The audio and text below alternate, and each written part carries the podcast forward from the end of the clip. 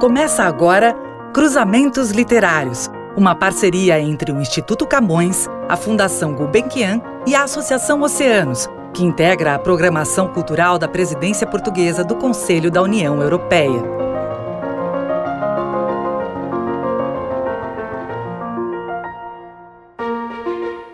Olá, eu sou Manuel da Costa Pinto, jornalista brasileiro e um dos curadores da série de podcasts Cruzamentos Literários na qual conversamos com escritores de língua portuguesa para saber como pensam o mundo, a literatura e, em especial, o universo do nosso idioma. Essa edição do Cruzamentos Literários celebra o Dia de Portugal, uma data muito especial não apenas para a nação portuguesa, mas também para a literatura. Afinal, o dia 10 de junho foi escolhido como o Dia de Portugal por ser o dia da morte do poeta Luís de Camões.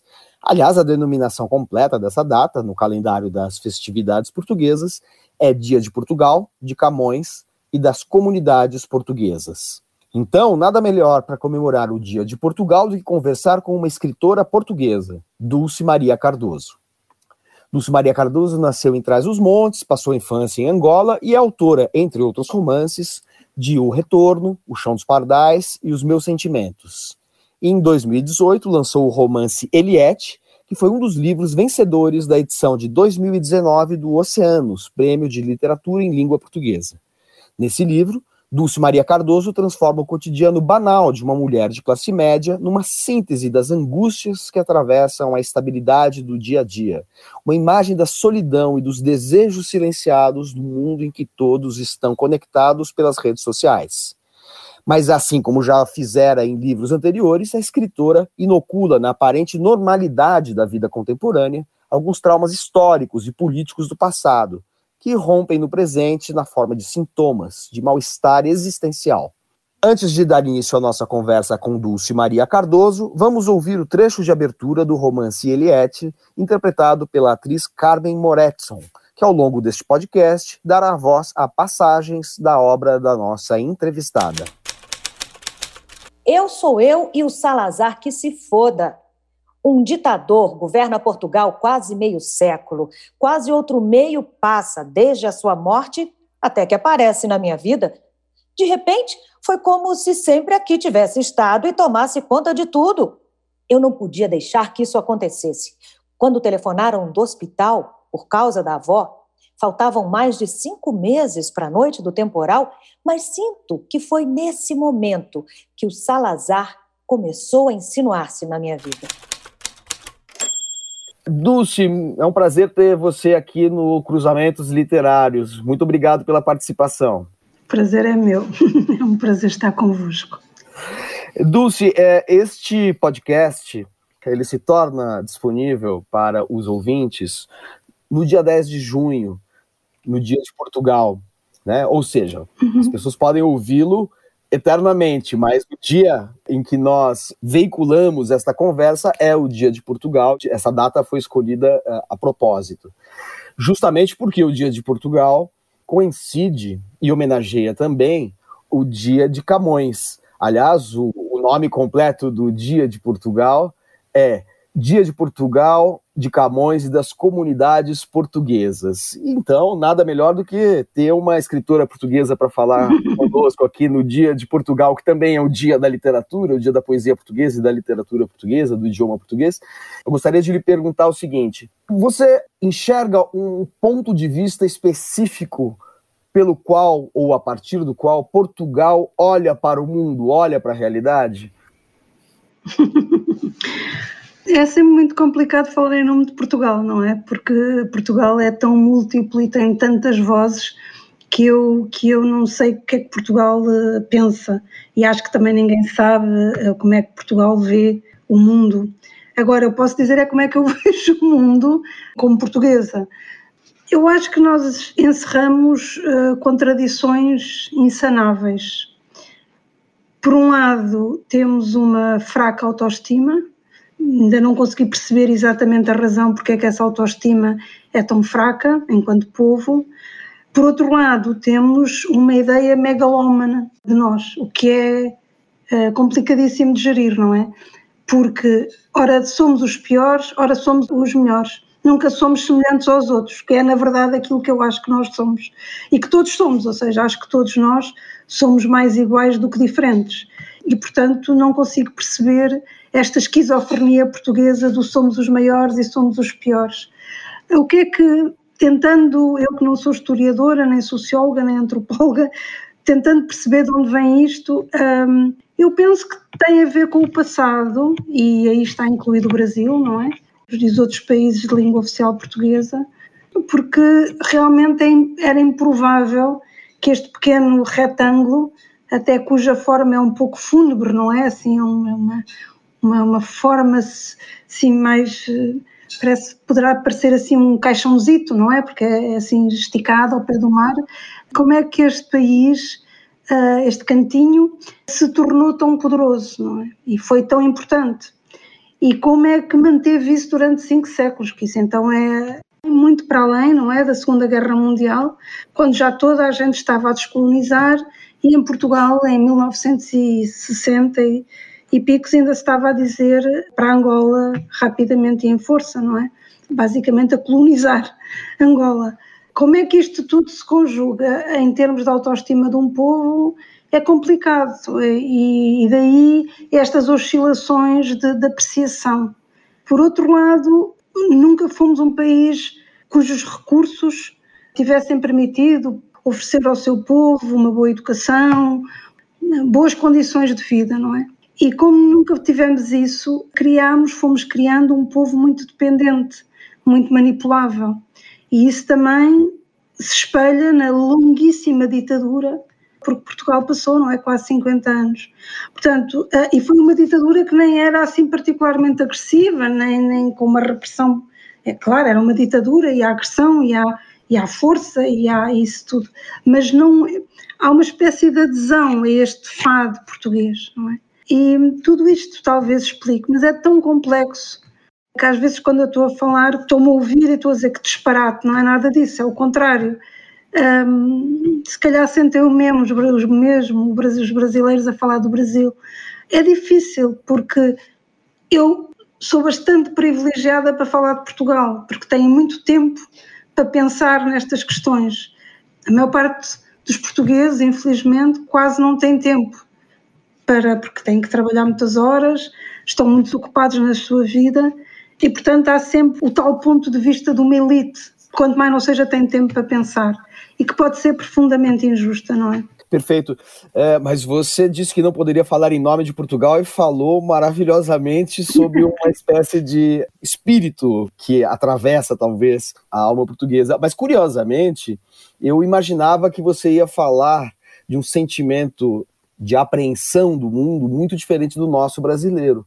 E, no entanto, é muito semelhante. Essa ideia de, ao mesmo tempo, ser o pior e o melhor, ser grandiloquente, triunfalista de um lado e, e derrotista, pessimista, fatalista do outro. Aqui no Brasil, existe uma expressão cunhada pelo escritor, dramaturgo, cronista Nelson Rodrigues, que é o complexo de vira-lata Vira-lata no Brasil, não sei se em Portugal se usa essa expressão. Vira-lata. Vira-lata é o cão sem raça, o cão de rua, cão vadio. E nós temos, o, segundo o Nelson Rodrigues, o complexo de vira-lata, um complexo de inferioridade. Mas, dentro de uma visão menos corriqueira, menos ligeira, como essa do Nelson Rodrigues, existe um texto importante do Machado de Assis, que é o grande escritor brasileiro, né, chamado Instinto de Nacionalidade, texto no qual ele diz o seguinte: o que se deve exigir do escritor, antes de tudo, é certo sentimento íntimo que o torne homem de seu tempo e do seu país.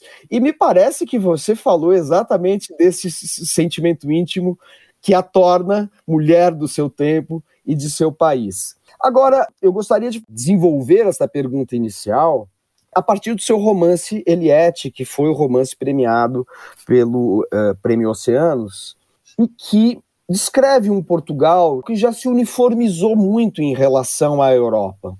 É um Portugal muito integrado, em que as comunicações se manifestam uma certa eh, homogeneidade em relação à cultura contemporânea, midiática, globalizada, com o uso do telemóvel, né, que nós aqui no Brasil chamamos de celular, os jogos eletrônicos, as redes sociais.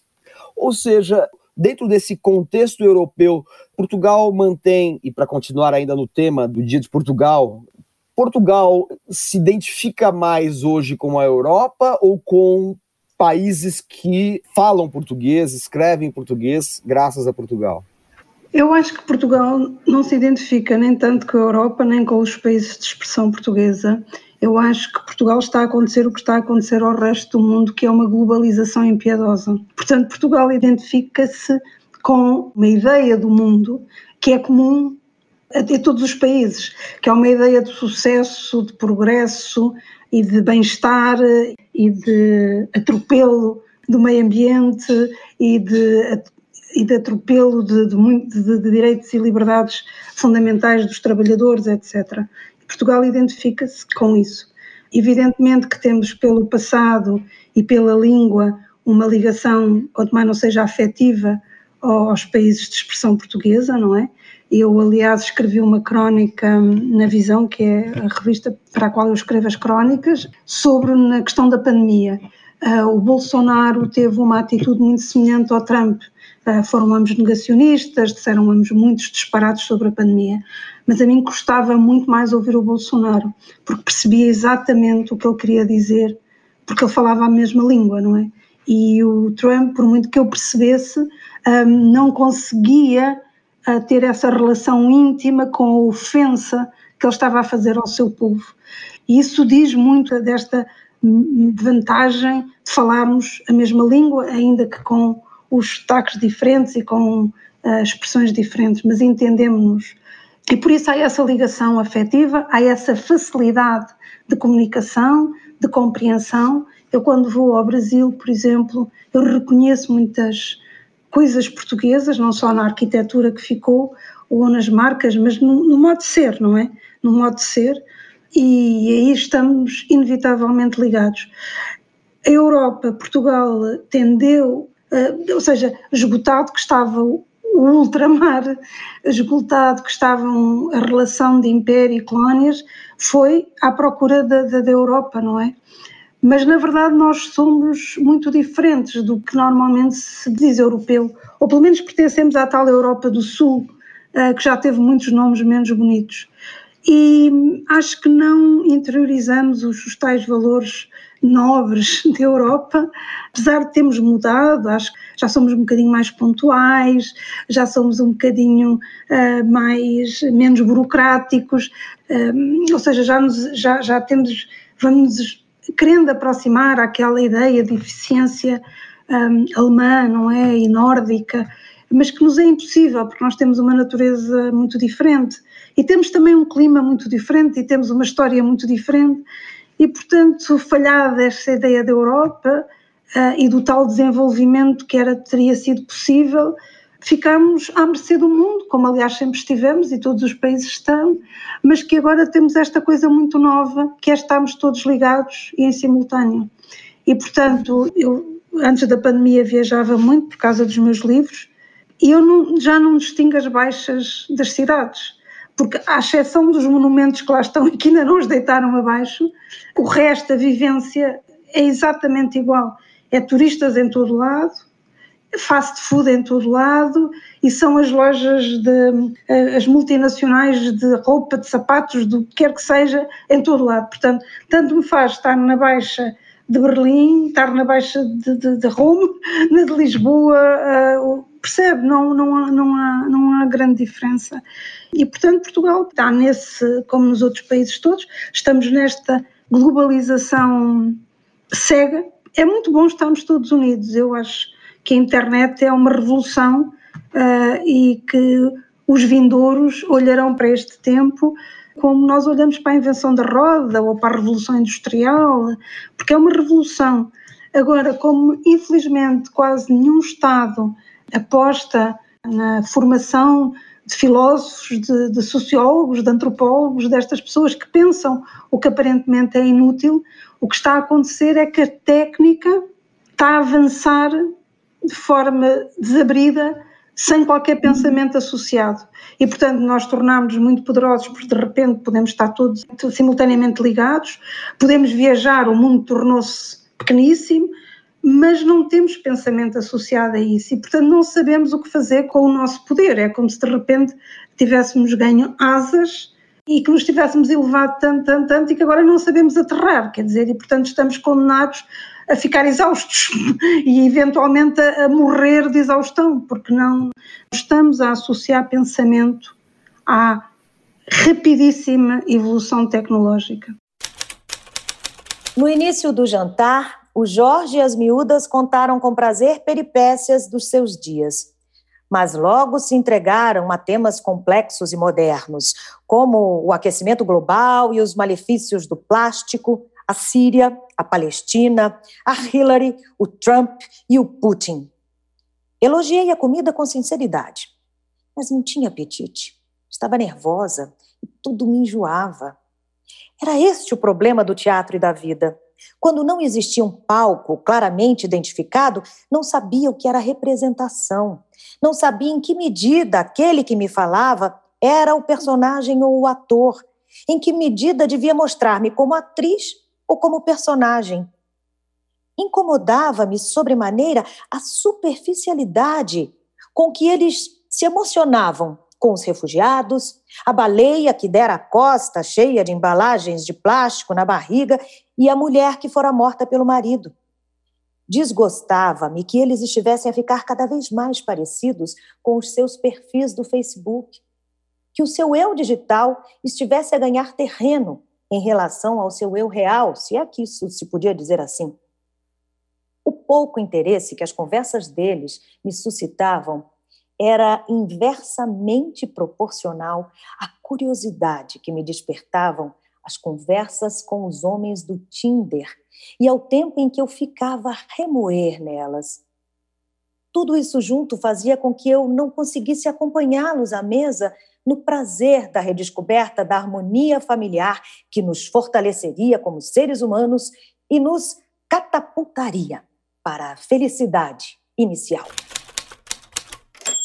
Aliás, esta conectividade, essa conexão, essa simultaneidade de relações que amplia muito o nosso círculo de relações digitais uhum. é, contrasta com a solidão que muitas vezes nós sentimos em meio a esta multidão globalizada, essa multidão digital ou virtual. E me parece ser esse um dos pontos importantes do seu romance, Eliette, que é uma mulher que utiliza a conexão para sair de uma solidão, que é uma solidão doméstica, ao mesmo tempo uma solidão social, que tem uma angústia em relação a um cotidiano em que nada acontece, feito de pequenos sucessos e ao mesmo tempo pequenos fracassos, ou seja, nada é, tem uma grande dimensão na vida desta personagem, a Eliette, e ela utiliza as redes sociais para realizar as suas fantasias, principalmente as redes sociais que permitem encontros, que aí é, eu aprendi que em Portugal se fala engajamentos, né? É, é, é, nós falamos mais em encontros, é, os, os matches, né? Como se fala em inglês, né? Deu match que a gente fala aqui no Brasil e ela, ao mesmo tempo, é, expressa por essas redes sociais a conectividade e a solidão, e a, a, um certo vazio, um certo caráter postiço da identidade que ela é obrigada a adotar nas redes sociais. Né? Uhum. Então, eu queria lhe perguntar é, como nasce esse romance que teve tanto impacto, a ponto de ser é, premiado pelos Oceanos, e, e é um romance que realmente extrai é, dessa condição moderna o seu sentido existencial mais profundo. Né? Eu gostaria de saber em que momento uh, Dulce percebeu que esta invasão das redes sociais, do mundo globalizado, essa homogeneização, era matéria-prima literária. Eu não percebo as coisas, eu vou percebendo, se é que isto faz sentido. Eu não estou ainda certa de ter percebido. Eu acho, como disse várias vezes, a quando uh, da promoção do romance, quando ele saiu aqui em Portugal, eu utilizei muitas vezes a imagem de um furacão e porque quando o, quer dizer, o centro do furacão, o olho do furacão é, é, é, calmo, não, não acontece nada lá dentro, ainda que depois à volta os ventos sejam tão destruidores que arrasem tudo. E portanto eu tenho a ideia de que estes tempos nós estamos, pelo menos deste lado do mundo, não é? Estamos nesse olho do furacão, ou seja, agora menos que a pandemia veio alterar isto tudo, mas quando de, de, da publicação da Eliette, o que eu pressentia era uma força destruidora de uma maneira de ver a sociedade, não é? E a vida que tinha sido, que vinha do pós-guerra, portanto, uma ideia de sociedade, de família, eh, de valores eh, vindos do pós-guerra e que estão todos postos em causa, mas que nós ainda continuávamos a viver como se nada tivesse mudado. Uma das coisas que, a par das redes sociais e desta globalização e da mudança completa da ideia de família, ehm, porque agora temos um objeto que nos permite ser muito mais próximo de pessoas que nós não temos acesso sequer uh, físico, mas que podemos estar muito mais ligadas a essas pessoas e, portanto, deslocamos-nos uh, para fora. De, aliás, como acontece com a Eliette, que está ao jantar e está-me a enviar mensagens a desconhecidos e todas essas possibilidades, eu estava muito preocupada com, isto continua a estar, com o, o reaparecimento de ideais uh, fascistas e, e nazis. Eu acho estranho, eu, eu achei sempre que depois da Segunda Guerra, depois de, do horror da Segunda Guerra, de todas as imagens, toda a literatura, todo o cinema, de todas as artes que se debruçaram sobre o horror da Segunda Guerra Mundial, eu achava que não estávamos quase a salvo de manifestações semelhantes. Uh, pronto, era como se tivéssemos sido vacinados e agora era impossível uh, tornarem, uh, o vírus tornar a ganhar expressão. Só que não, ao corpo social acontece o mesmo que ao corpo físico. Ao fim de 80 anos ou de 70 anos começamos a esquecer-nos de tudo e, portanto, é tudo outra vez possível. E hum, há uma, uma amnésia do corpo social, como costuma acontecer ao corpo físico. E, portanto, aos pouquinhos, por todo o mundo, vai aparecendo a semente que nos vai levando à, à ideia outra vez de perigo, um, nesse sentido. E o que é que é essa semente?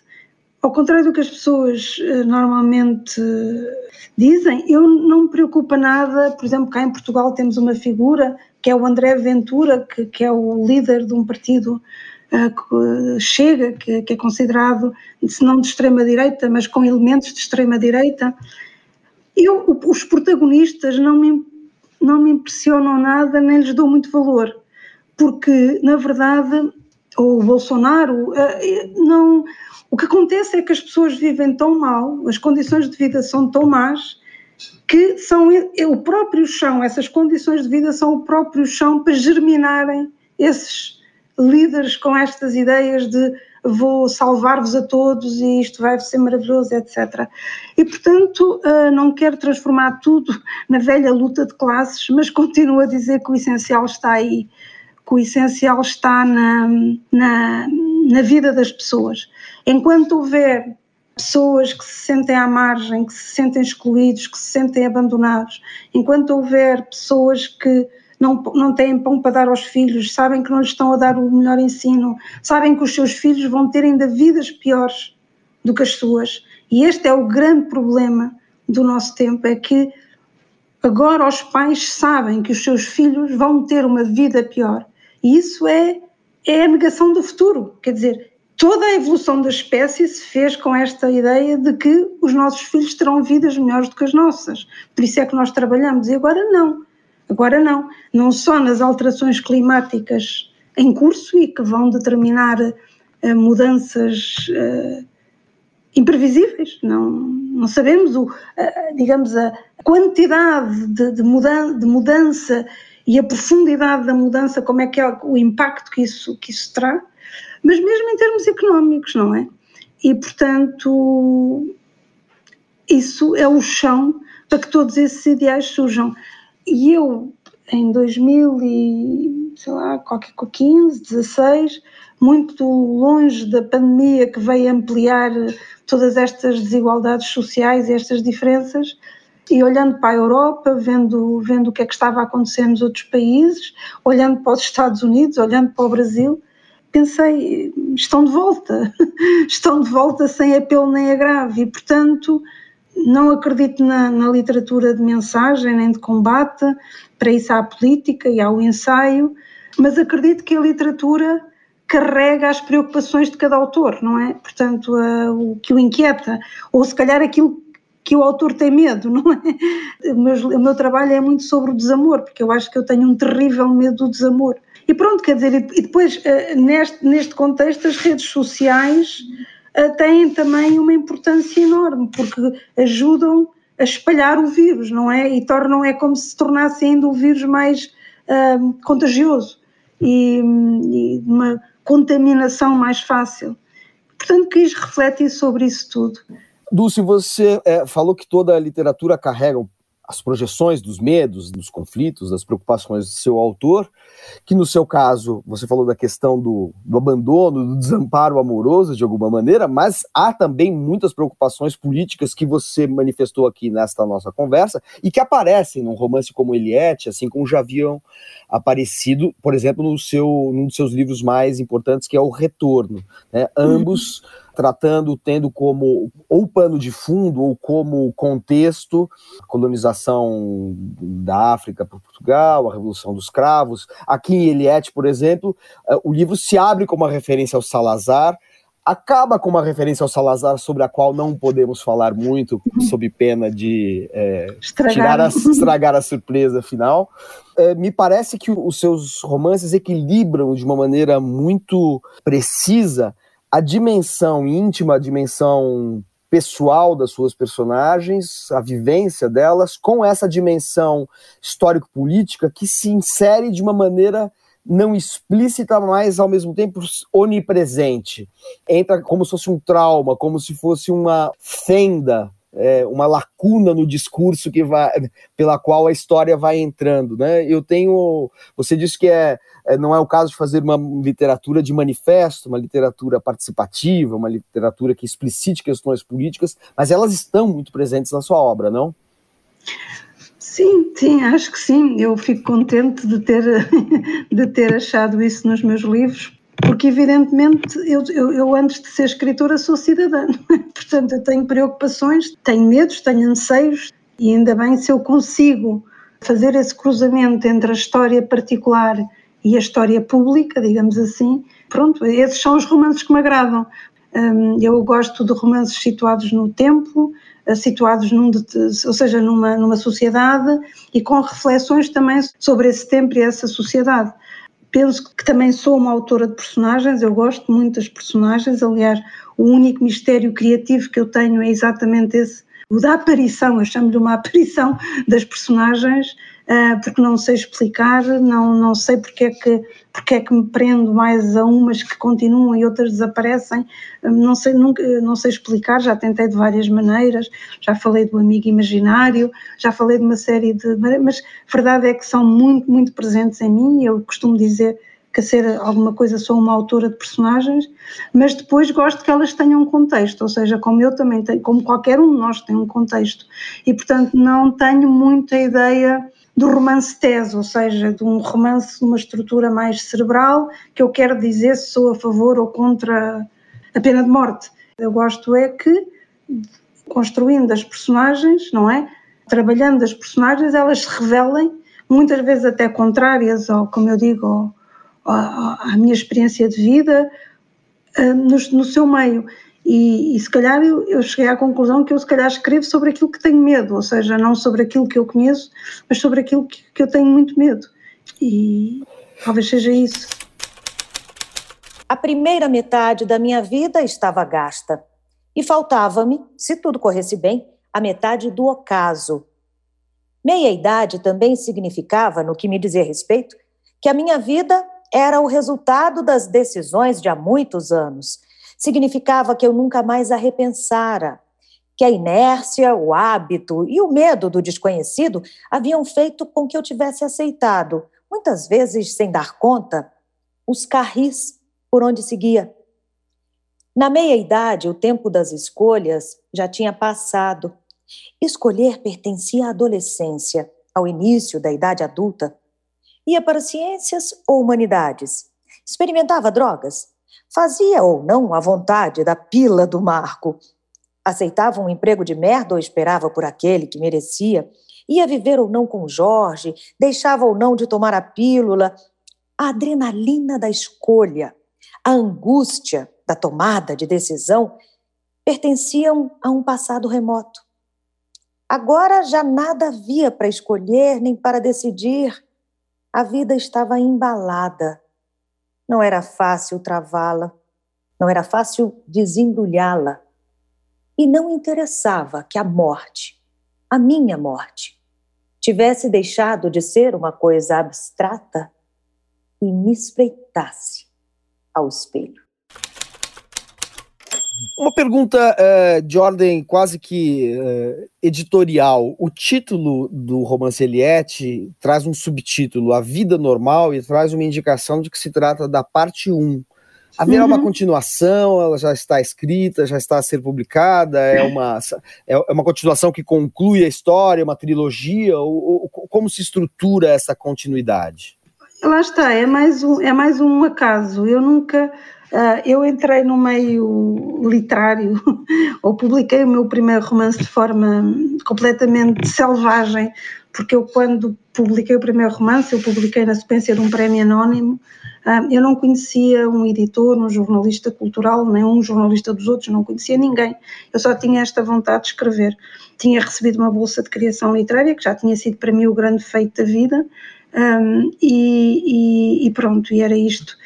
E, e, portanto é tudo muito intuitivo. Eu vou fazendo as coisas sem, sem saber bem para que lado vou, como eu digo, vou-me apercebendo, eu não, não as percebo, vou-me apercebendo, elas vão-se-me revelando. E a Eliette, uh, eu já tinha tido um acidente de percurso que foi com os meus sentimentos, que eu, eu perdi o romance no computador e isso veio a determinar o meu método criativo, que é o de apagar tudo e reescrever de memória, porque entendo que é a única maneira de eu me livrar de uma série de páginas e de ideias que não, que não ajudam nada à narrativa, pelo contrário, mas que eu numa edição normal não conseguiria, portanto não, não teria coragem, e assim, claro que tenho, e, porque me daria muito mais trabalho ir pelos mesmos caminhos, não é? E, portanto, isso foi um acidente que determinou um método de escrita, e agora a Eliette veio, veio fazer outro sobressalto no meu método de escrita e na minha, no meu entendimento da literatura. Eu sempre me incomodaram uh, os romances como corpos estanques. Não talvez os romances que eu leio, mas os romances que eu escrevo. Eu, se reparar, os meus romances começam sempre como se já viessem em andamento. O retorno começa, mas na metrópole havia cerejas, uh, os meus sentimentos começam com Inesperadamente, a própria Iliette, ou seja, os finais são sempre também muito laços, ou seja, poderiam continuar a seguir. E isso uh, acontecia porque já então, sem eu me aperceber, sem eu ter consciência, me incomodavam aqueles corpinhos estanques, agora vou falar disto, agora estes estão aqui, e claro, os, as personagens às vezes transitam de um romance para o outro, aparecem, andam ali naquela coisa, mas foi só com a Iliette que eu me apercebi que eu, na verdade, o que eu queria escrever era um romance eterno enquanto eu escreva. Ou seja, eu quero escrever um romance que eu nunca mais tenha que começar e acabar. É um romance que eu vou continuando. E hum, não é trilogia, não, não é tetralogia, não é nada. É, será os romances que eu tiver para escrever até ao fim da minha vida. Portanto, a Eliette, evidentemente, o próximo uh, romance que eu escrevo ainda é sobre a Eliette e vai des e desvendará o assunto todo, que traz os leitores inquietos de como é que apareceu, uh, enfim, do que é que aconteceu ali àquela relação com o Salazar. Isso está tudo pensado, eu já tenho e com mil páginas escritas e foi e portanto é por isso que foi um acidente, porque eu quanto mais eu queria arranjar as mil páginas, claro, editando-as para publicar, menos aquilo me fazia sentido, até eu ter percebido que eu tinha que dividir, que eu não podia publicar tudo. E quando percebi que eu tinha que dividir, foi aí que eu me pus a pensar.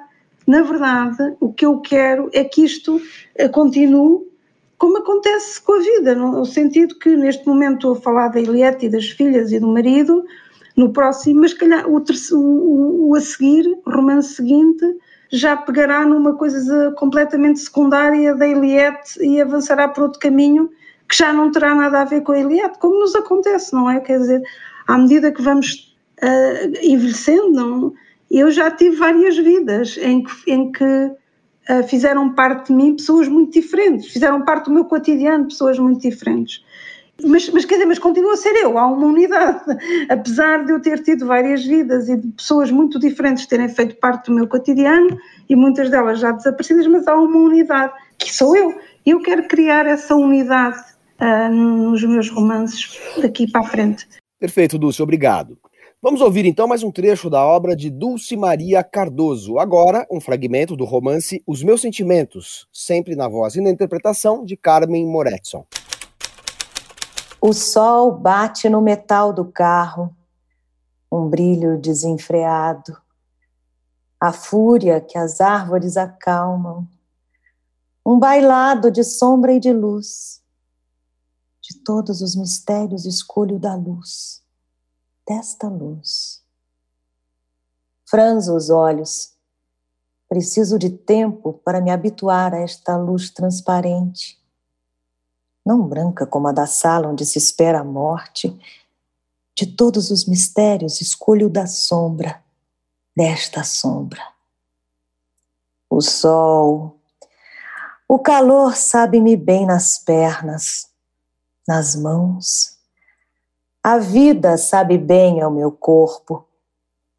A primavera regressou e nada podemos contra a força da natureza contra a vida que continua.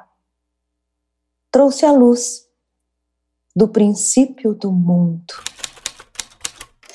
É interessante notar que a sua explicação atribui a Eliette uma, vamos dizer assim, uma, ah, uma continuidade que você gostaria de ter dado, talvez, aos seus romances, ou entre seus romances anteriores. Entre e que, no entanto, nós leitores percebemos. Por exemplo, quando nós lemos O Retorno e Eliette, a questão da Revolução dos Cravos como um deflagrador, até é dados elementares da cena narrativa, da ambiência, a cidade de Cascais, presente uhum. num e no outro.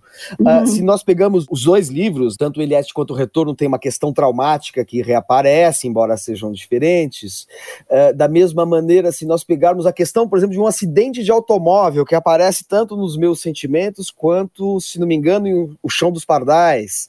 Né? Uhum. Existem algumas recorrências que talvez uhum. sejam de uma ordem, sim, sim, não sim. sei se concebida estruturalmente, racionalmente, cerebralmente, ou se há algo de daqueles assuntos ou daqueles temas que se impõem ao escritor?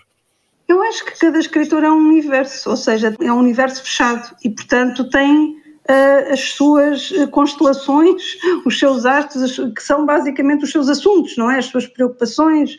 Agora, há o artifício de ter que criar esses corpos estanques que nos obriga a estar sempre a falar da mesma coisa como se falássemos de coisas muito diferentes.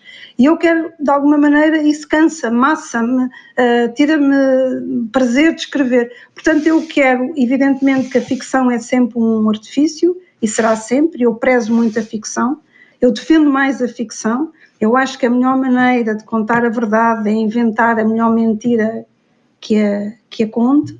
Portanto, a ficção sublima, sublima tal verdade, e eu sou uma defensora, eu acho que, que, a literatura começou a estar em perigo com o excesso de realidade, não é? Com o, baseado em factos reais, que, que agora todos os romances têm, em contraponto aos de antigamente, que era qualquer semelhança é pura coincidência, em que se privilegiava a imaginação, e portanto eu acho que a literatura começou a ficar ameaçada quando deixou de se perceber que a imaginação é importantíssima, porque a, a imaginação liga-nos ao futuro o baseado em factos reais liga-nos ao passado e a imaginação permite-nos caminhos, permite-nos lançar pontos para o ao futuro, que é na verdade a função da arte, não é?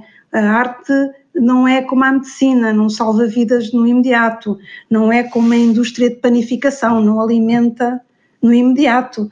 Portanto, a arte não tem essa urgência, mas tem a grande, grande utilidade de lançar pontos para o futuro. E isso faz-se com a imaginação, não se faz com a realidade. A realidade é o que é.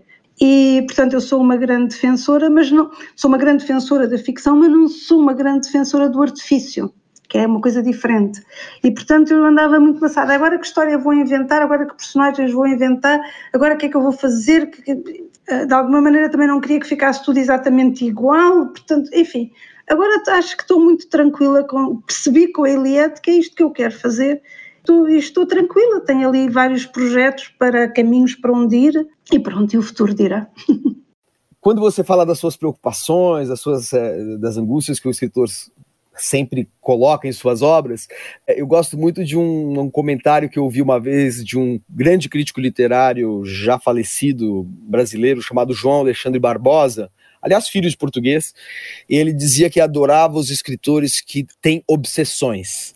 Ou seja, ele fala assim: há escritores que têm obsessões, um tema que retorna obsessivamente. Eu acho que as suas narrativas, às vezes, tão diferentes entre si, no entanto, trazem alguns temas sim, sim, em comum. Sim. As obsessões são sempre as mesmas, isso é desde o primeiro. Aliás, no outro dia descobri uma. Até mandei à minha editora portuguesa, descobri, quando eu andava no liceu, não é? Na escola secundária, uh, tinha uns 12 anos, uh, havia um jornal de parede e eu, e eu escrevi uns textos para esse jornal de parede. E depois, mais tarde, aos 16 anos, houve um jornal mesmo da escola e eu também escrevi. E agora, no outro dia, em arrumações na casa da minha mãe, descobri esses textos. E as obsessões estão lá de início. Uma chama-se Criança, Liberdade e Democracia, um dos textos, e o outro do texto é sobre um, um um, um, condenado injustamente. Ou seja, as minhas obsessões de, desta questão de como é que podemos tornar isto mais justo para todos estão desde, desde que eu me conheço. Talvez por ter sido muito cedo exposta a uma discriminação muito grande. Eu, quer dizer, tudo isto tem justificação. Não é que eu seja uma iluminada, que, como eu disse, dos portugueses somos todos mais iguais do que diferentes, e eu não nos acho assim. Eu não acho que somos todos bastante semelhantes. O que acontece é que as experiências às vezes depois nos fazem enverdar por um caminho ou outro e com, com o retorno, eu que até então era uma criança normal, digamos assim, quando cheguei cá a Portugal fui realmente muito discriminada e muito humilhada por uma condição que eu nem sequer percebia uh, o problema, não é dela, quer dizer, que é que de repente eu e os meus pais éramos esclavagistas, racistas, eh, colonialistas, éramos seres horríveis que não merecíamos sequer estar cá uh, e às vezes viver, não é? Chegavam a dizer isso. E eu não percebi isso, e portanto eu toda, acho que a partir de, eu tinha 10 anos, era muito pequena, e, e a partir de então eu tento perceber o que é que motiva essas, essas situações graves de injustiça e como é que eu posso ser parte disso, não é? Acho que é a explicação. Dulce, um dos temas que aparece em Eliette, que também eu acho que tem, e eu, eu, falo mais do Eliette por seu livro uh, recente, que teve grande repercussão, mas que eu acho que comunga com as suas obsessões, né, com outras obsessões de outros livros. Há também um tema ali que é muito importante na sua obra e nesse livro em particular, que é o tema da memória. Talvez metaforizado de maneira materializado metaforicamente na figura da avó, porque só para nós retomarmos brevemente o fio da meada, o romance começa quando a Eliette sabe que a sua avó está, vamos dizer assim, com um quadro de demência, é internada, e, isso percorre todo o livro como um contraponto à sua vida conjugal, familiar, de amizade, sua vida social. Então, ao, ao mesmo tempo que nós temos a vivência da Eliette nas suas relações familiares e amorosas, até profissionais, nós temos como contraponto sempre a figura da avó que está perdendo a memória. E esta memória, de alguma maneira, diz respeito também à morte do pai da Eliette, que morreu logo após a Revolução dos Cravos, ou seja, há toda uma vinculação nebulosa com o passado, com o passado político de Portugal, o passado coletivo de Portugal, e justamente é uma memória nebulosa, porque nada fica muito explícito na narrativa e também porque a memória da avó está se tornando nebulosa, está se perdendo. Né? Este fio narrativo que se insere e percorre Eliette, ele faz parte de uma das suas preocupações e vai estar presente nas continua na continuação ou nas continuações de Eliette? Eu acho que sim, já estava antes, uh, sempre é sempre a memória. Um, a memória é de facto fundamental, primeiro porque é a memória que nos dá identidade. Nós sem memória não, não sabemos quem somos, não é? Quer pessoas, quer países. Portanto, é o passado é o que nos dá, é o que temos como certo, porque o presente é isto efêmero e o futuro nem sabemos se o teremos, não é? Portanto, a memória é o que nos dá a identidade. Depois, porque hum, em Portugal e, havia um professor, o professor Eduardo Lourenço, dizia uma frase muito engraçada. Ele dizia que nos desfizemos do império como quem se desfaz de uma camisa velha. Uh, ou seja, sem dar importância, sem trabalhar isso. Esta incapacidade portuguesa de, de, pensar sobre o passado, que só muito agora, muito recentemente, é que começamos a, a pensar no pós-colonialismo de outra maneira, não é? Porque era sempre aquele discurso vitorioso dos descobrimentos e do dar mundos ao mundo e da, e da língua falada por não sei quantos milhões. Portanto, mais uma vez, a, a, a, digamos, o, o, o, o teor megalómano da questão e nunca, nunca uma uh, tentativa de objetificação do que é que realmente se passou e de uh, compreensão ou de empatia com os outros intervenientes na história, não é? Que neste caso foram os outros, os, os povos uh, que estavam nas suas terras e quando nós chegamos.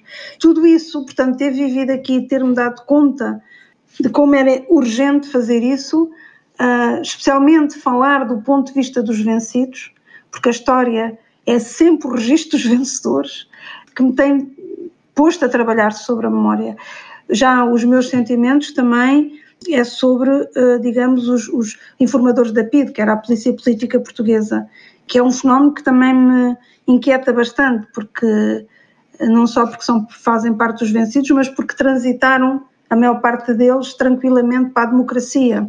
E, e, portanto, e é sobre, também sobre isso e também é sobre a memória. Aliás, é o livro que talvez seja mais sobre a memória, porque graficamente é parecido com a minha memória, ou seja, a minha, é, é, por, é por clarões, não é por chavões, é por frases soltas que, que, a minha memória se organiza, não é um fio contínuo. Eu digo que eu trabalho, digamos, para mim, o tempo, que é o que estamos a falar quando falamos de memória, estamos a falar da linha do tempo, eu trabalho a linha do tempo como espaço, ou seja, eu ando de um lado para o outro.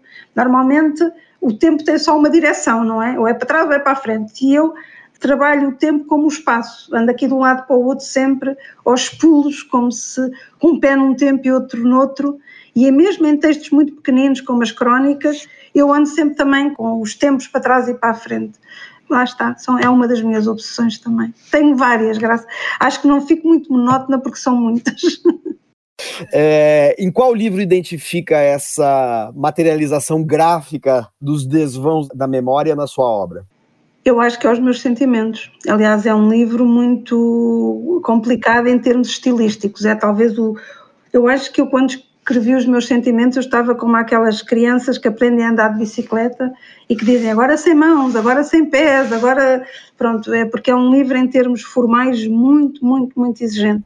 É um livro que, que por um, por um lado são quase 300 páginas ou 100, 100 pontos, portanto só com vírgulas, em que a segunda parte é o reverso da primeira parte, começa e acaba da mesma maneira, como se fosse uma estrutura circular, não tem futuros nem condicionais. Portanto, é um livro muito complicado em termos estilísticos, mas que me deu muito, muito prazer fazer. E esse livro é graficamente, ou seja, a memória, aquela, portanto, as, há as lenga-lengas que estão sempre a interromper, há os tempos todos misturados, é esse. E depois o chão dos pardais é, é sobre o poder, eh, e evidentemente o poder também tem a ver com a memória. O campo de sangue é sobre uh, a loucura e a possibilidade de nos tornarmos outros. Tem a ver com a, com a ideia de que a pior traição é a que cometemos sobre nós próprios, não é? Quando nos atraiçoamos aquilo que somos. E pronto, o retorno é sobre a memória em absoluto e a Eliade também vai para lá. Sim, uh, digamos que eu acho que há cinco ou seis temas que estão presentes em tudo e depois é como nas receitas dos bolos, às vezes o ingrediente tem mais uh, sabor do que outro, não é? E determina, ah, este é mais banana, este é mais canela, mas na verdade todos levam sempre a mesma coisa. Dulce, agora uma curiosidade, os seus livros trazem sempre epígrafes de uma poeta chamada Dulce Maria Loinás. É uma poeta que é, tem um nome quase igual ao seu, né? Dulce Maria. Por que isso? Maria Lonhas. Um, porque eu era miúda, ainda não tinha publicado nada, quando li uma entrevista da Dulce Maria Lonhas, que era uma poeta cubana, e ela não se chamava Dulce Maria, ela chamava-se Maria Mercê. E então ela era muito velhinha, já, já quando deu a entrevista, e estava a dizer que muita pena de morrer, e a jornalista perguntou-lhe porquê. Ela disse: Ah, porque já não vou poder mais utilizar o meu nome. Eu gosto tanto do meu nome, porque fui eu que escolhi o meu nome. Eu chamava-me Maria Mercedes, mas eu gosto de Doce Maria, é Doce Maria. E lá explicou muita coisa sobre o nome. E eu, que sou Dulce Maria sem gosto nem desgosto, quer dizer, calhei ser Dulce Maria, ainda não tinha publicado uma linha e quando ouvi a entrevista disse se eu um dia publicar, eu nunca deixarei morrer o nome da Dulce Maria Lonhas. E portanto está desde o campo de sangue e, vai, e estará sempre, lá está, em todos os meus trabalhos estará sempre a Dulce Maria Lonhas. Perfeito. Para finalizar, Dulce, é, e relembrando que este programa comemora o 10 de junho, Dia de Portugal de Camões, das comunidades portuguesas, e, portanto, é, entrevistamos aqui, trazemos a voz de uma escritora portuguesa importantíssima, justamente para reforçar este vínculo entre Portugal e a literatura. Eu gostaria é, de saber como se relaciona com a literatura de língua portuguesa de outros países Claro que eu adoraria que você falasse do Brasil, já que estou falando a partir daqui do Brasil. Mas eu gostaria de saber qual é a sua relação com a literatura de língua portuguesa. É uma relação caótica, como é com toda a literatura, ou seja, eu sou uma leitora voraz, mas sou uma leitora muito pouco organizada e, especialmente, sou tenho muito pouco de divulgadora e de bibliotecária, ou seja, eu integro os livros como mas se me perguntar quem é que disse aquilo, quando, que livro é que acontece aquilo, para mim, ao fim de um tempo de ler o livro, vai ficando tudo numa argamassa que é muito difícil de identificar. Evidentemente que depois há sempre os autores de referência e há sempre uns que nos chamam mais do que outros. E do Brasil, evidentemente que acontece com o Brasil, como acontece com Moçambique, com Angola, Timor menos, só, só conheço o Luís Cardoso. Um, Moçambique são os nomes óbvios, não é? Do Brasil, uh, que gostaria mais que eu falasse do Brasil. Eu acho não, não, era, uma só, era apenas uma sugestão nacional, ufanista. No dia de Portugal, eu estou pedindo para você falar do Brasil, entendeu? É uma rivalidade ancestral sim, entre Brasil sim. e Portugal. Então fazemos de outra maneira, não falando em nomes, porque tenho sempre depois há um problema que é esquece-me de uns, digo outros, e depois também posso ir para aquela coisa segura dos clássicos, que pronto, que é sempre o que toda a gente diz, não é? Eu acho que o futuro da língua está mais no Brasil do que em Portugal. E isto pode ir de Portugal pode parecer, hum, eh, pode parecer uma estranha homenagem, mas eu acho que isso é exatamente o que Portugal se deve orgulhar. Deve-se orgulhar não daquela maneira bacuca do, do, do dar mundos aos mundos e dos milhões de falantes, mas deve-se orgulhar de fazer parte desta grande transformação. E o Brasil Uh, porque, porque são muito mais falantes, mas não só por isso, pela irreverência com que tratam a língua, não é? Uh, nós não tratamos, nós usamos a língua com cerimónia e isso prejudica-nos e, portanto, acho, em geral, fico mais agradada com a narrativa que se está a produzir no Brasil do que a narrativa que se está a produzir em Portugal. Porquê? Porque correm mais riscos. Porquê? Porque são mais diversos. Porque há uma. Acho que se levam muito menos a sério. Acho que nós temos a ideia e temos também, é, digamos, os tais uh, séculos de história que nos pesam, levamos-nos muito a sério. Isto é do dia de Portugal e eu parece que só tenho coisas a dizer mal de Portugal, mas isto é como aquelas mães que a falar dos filhos têm muito medo de os elogiar, não é? Para não parecerem. Eu sou parte interessada nesta questão portuguesa, não é? Eu estou condenada a pensar em português, eu penso em português, eu vivo em Portugal. Eu demorei muito tempo achar que pertencia aqui, não é? Eu vim para Portugal muito contrariada e durante muitos anos tive a ideia de sair daqui. E só foi há coisa de 10 anos que eu percebi que irremediavelmente pertencia a Portugal. Mas tenho com Portugal aquele pudor do elogio que acho que os pais têm com os filhos. É, eu sou interessada, eu, sou, eu estou em causa própria. E como disse no princípio, eu também não nos acho assim tão diferentes dos outros. Nem tão, eh, acho que somos todos muito parecidos, portanto, temos particularidades e algumas muito boas e outras menos boas, mas acho que não me fica muito bem o elogio, correndo o risco de ser um autoelogio, que não fica nada bem. Não se preocupe quanto a isso, porque nós, seus leitores, nos incumbimos dessa tarefa de fazer elogios à sua obra. É em nome desses leitores que eu agradeço imensamente a sua participação aqui no Cruzamentos Literários, Dulce. Muito obrigada, foi um prazer. Com isso, nós encerramos esta conversa com a escritora portuguesa Dulce Maria Cardoso. Agradecemos Carmen Moretson pelas leituras, agradecemos a todos pela atenção e deixamos o convite para que acompanhem as próximas edições do Cruzamentos Literários. Até breve. Cruzamentos Literários, uma parceria entre o Instituto Camões, a Fundação Gulbenkian e a Associação Oceanos que integra a programação cultural da presidência portuguesa do Conselho da União Europeia.